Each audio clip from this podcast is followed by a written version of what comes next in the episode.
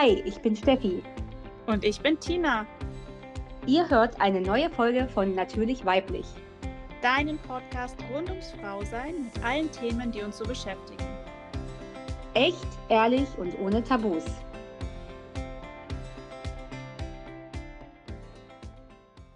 Hallo und herzlich willkommen zu einer neuen Folge bei Natürlich Weiblich. Und unser Thema heute, wir haben noch keinen Namen dafür, aber wir, ich hatte gestern eine Kinderwunschberatung mit einer ganz wundervollen Frau. Und am Ende der Beratung haben wir uns noch so ein bisschen ausgetauscht und dann hat sie mir so ein bisschen ihr Herz ausgeschüttet und hat erklärt, dass eigentlich so in dieser ganzen Kinderwunschzeit das Schlimmste und Anstrengendste für sie persönlich tatsächlich die Kommentare vom Außen sind.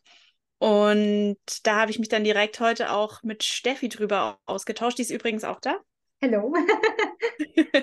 und dann dachten wir uns, äh, dass wir das total gerne zum Anlass nehmen wollen und auch eine Podcast-Folge drüber machen wollen, weil wir ein bisschen ja, sensibilisieren wollen und auch ein bisschen uns mit euch darüber austauschen wollen und uns total interessiert, wie wir das einfach so, wie ihr das so seht. Also ihr dürft es auch dann gerne ähm, kommentieren und, und, und Feedback schicken. So, jetzt sortiere ich mich nochmal kurz und dann würde ich sagen, starten wir los. Genau. Und äh, die Situation war wie folgt, dass sie halt einfach gesagt hat, sie ist äh, Dienstleisterin, sie arbeitet eben äh, viel mit Menschen, mit Kunden zusammen und sie ist jetzt 30, also sie hat jetzt noch nicht so das fortgeschrittene Alter, aber wird eigentlich täglich mehrfach damit konfrontiert, wann es denn denn mit dem Kinderkriegen bei ihr soweit sei und wann es denn äh, soweit ist, dass sie die ersten, das erste Kind bekommt und ja, das ist für sie einfach eine total blöde Situation und sie ist da jedes Mal äh, wie vor den Kopf gestoßen. Und sie hat gesagt, das ist wirklich in dieser ganzen Kinderwunschzeit das, was sie so wirklich sehr, sehr, sehr stresst. Und es ist ja nicht nur von Außenstehenden, sondern auch häufig von Familienmitgliedern. Und ja, Steffi, du kennst die Situation, war bei dir wahrscheinlich nicht ja. anders.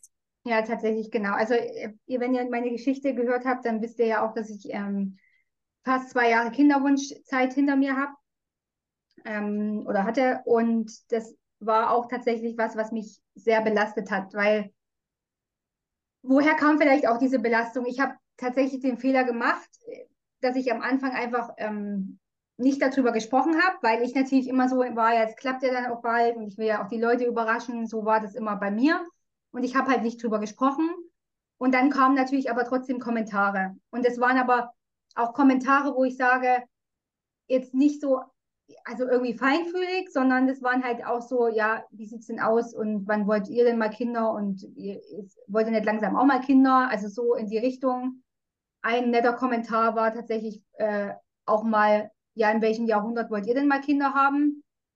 Wo ich mir sage, also das ist für mich halt in der Situation, auch wenn das die Leute nicht wussten, und das, du bist ja nicht verpflichtet, das der aller Welt zu erzählen. Ich finde, das ist ja euer, sag ich mal, das, das Ding vom Paar, das zu erzählen oder auch nicht. Ich finde, solche Kommentare sind einfach nicht angebracht. Und egal, ob das jemand weiß oder nicht und er dann Rücksicht nehmen kann oder nicht, ich finde einfach, man muss mit so, mit so einem Thema feinfühlig rangehen, wenn man es schon unbedingt fragen muss, oder man fragt es einfach gar nicht. Ja, ich finde es schon sehr übergriffig, wenn jemand so ganz gezielt, äh, gerade jetzt auch in Ihrer Situation als Dienstleisterin, ja, äh, gezielt fragt, ja, äh, wie sieht's aus? Wann bekommst du endlich Kinder? Du bist jetzt auch schon im gewissen Alter. Ich finde es extrem übergriffig und ich finde, man muss sich doch mal überlegen, man weiß doch nicht, was in diesem Menschen gerade vor sich geht, ja. Also ich weiß ja nichts über die Person, ja. Ich weiß ja wirklich nichts im Detail. Ähm, mal abgesehen davon gibt es ja auch viele Frauen, die vielleicht äh, mehrere Abgänge hatten und Fehlgeburten hatten oder stille Geburten hatten ähm, und einfach jedes Mal, wenn sie mit diesem Thema konfrontiert werden, total leiden. Und das finde ich ja einfach äh, ja, finde ich irgendwie nicht richtig. Deswegen finde ich, sollte man immer gut, sich sehr, sehr gut überlegen, wem man so eine Frage stellt und vor allem, wie man die Frage auch stellt und da wirklich sehr, sehr feinfühlig an das Thema rangehen. Wir haben gerade uns auch schon zu dem Thema ausgetauscht und also ich habe auch, also ich hatte diese, ich war in dieser Situation nicht, weil ich tatsächlich äh, mit 26 ähm, schwanger war das erste Mal und wir haben gerade frisch geheiratet gehabt ähm, also es war irgendwie jetzt, es hat keiner schon erwartet oder so. Äh, wir hatten, ich war gerade irgendwie ein Jahr mit dem Studium fertig, habe ein Jahr äh, gearbeitet. Also es war jetzt irgendwie, es war eher in die andere Richtung, dass alle überrascht waren, dass wir jetzt schon Kinder kriegen. Deswegen war ich glücklicherweise nie in der Situation, dass mich jemand darauf angesprochen hätte, wann es denn bei uns soweit ist, ähm, worüber ich rückblickend auch sehr dankbar bin. Aber trotzdem finde ich, ähm, haben wir uns, habe ich auch vorhin, ich und Steffi uns kurz ausgetauscht und dann kam die Frage, ähm, die ich mir auch gestellt habe, wenn ich jetzt eine Freundin habe, eine enge Freundin, ja, und ich merke irgendwie, die haben jetzt noch keine Kinder und irgendwie wäre das schon an der Zeit, vielleicht auch Kinder zu kriegen, würde ich trotzdem das Thema ja ansprechen wollen, ja, weil ich ja irgendwie auch in dieser Zeit beistehen möchte und sie vielleicht sich nicht traut, irgendwie mit dem Thema an die Öffentlichkeit zu gehen oder rausgehen oder überhaupt sich jemandem anzuvertrauen in dieser Situation.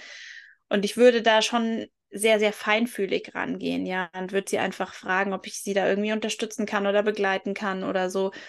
Ähm, aber auf gar keinen Fall irgendwie äh, plump und übergriffig werden und ähm, ja, sie so mit einem Thema konfrontieren, mit dem sie einfach noch nicht bereit ist, zu diesem Zeitpunkt offensichtlich irgendwie rauszugehen, weil sonst hätte sie es ja von sich aus vielleicht auch schon mal erzählt. Ich finde, das sollte man sich immer stark bewusst machen.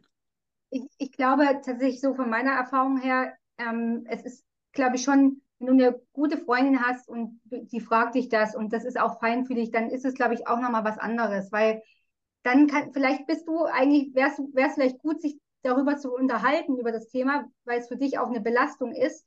Und dann weißt du, da hast du jemanden, mit dem du dich austauschen kannst, ohne irgendwelche dummen Kommentare.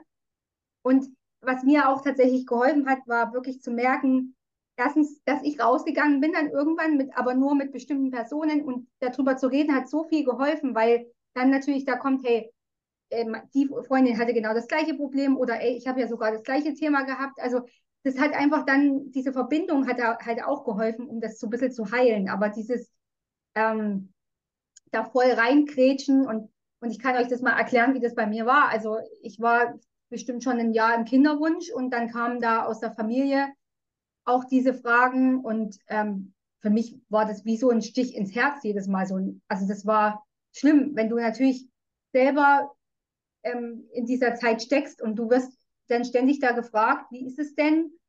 Und also das ist für einen ganz schlimm. Also das ist für einen als Frau im, länger im Kinderwunsch ist einfach schlimm. Und, und deswegen denke ich mir, es ist wichtig zu reden, das auf jeden Fall. Das kann ich jedem, jeder Frau im Kinderwunsch auch sagen. Öffnet euch. Ihr müsst euch nicht der ganzen Welt öffnen, aber sucht euch vertrauenswürdige Personen, mit denen ihr darüber sprechen könnt, weil es heilt doch auch noch mal viel. Ja, ja, absolut. Ich glaube, umso mehr man das mit sich selber ausmacht und irgendwie in sich reinfrisst, umso schlimmer wird es. Und wenn man dem Ganzen auch nicht auskommt und man ständig damit in Kontakt ist und mit dem Thema konfrontiert wird, ist es, glaube ich, umso wichtiger, dass man mit dem Thema nicht vielleicht in diesem Setting, aber irgendwie anderweitig eben rausgeht, um sich eben da ähm, dann eben zu heilen und ähm, zu halten und eben auch auszutauschen.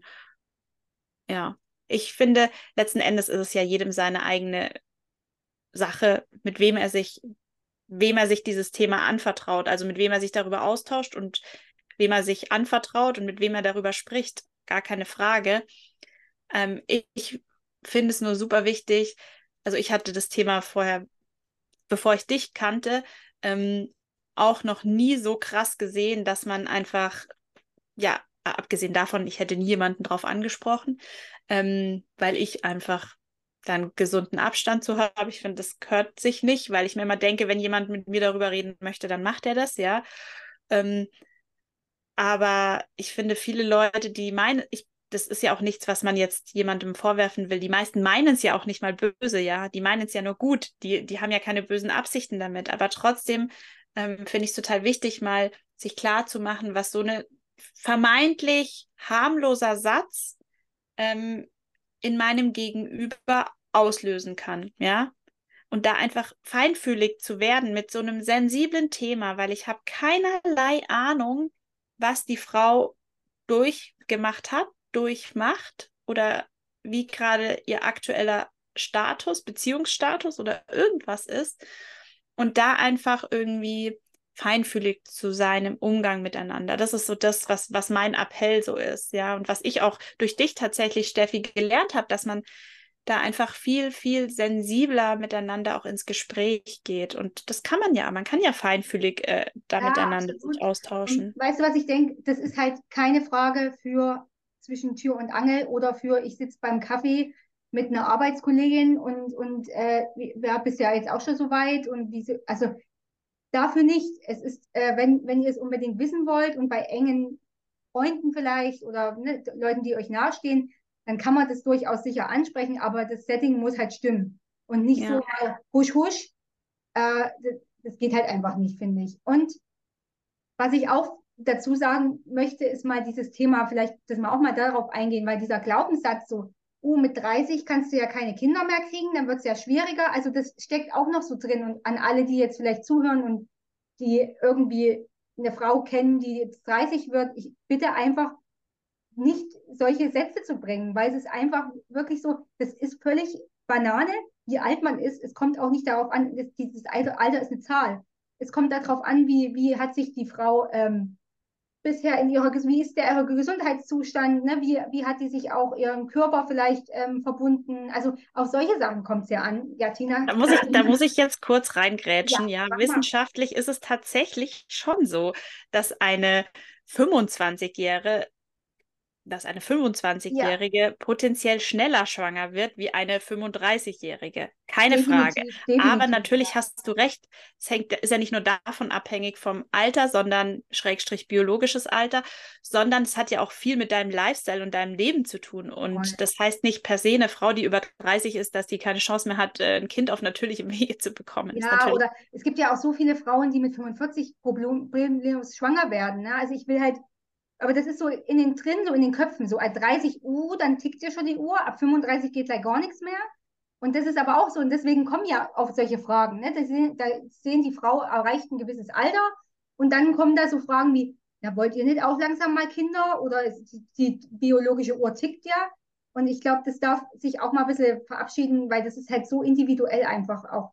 Also klar, natürlich ist das Thema Eizellen ähm, ne, und dass die abnehmen im Laufe des Alters natürlich, da, da biologisch absolut.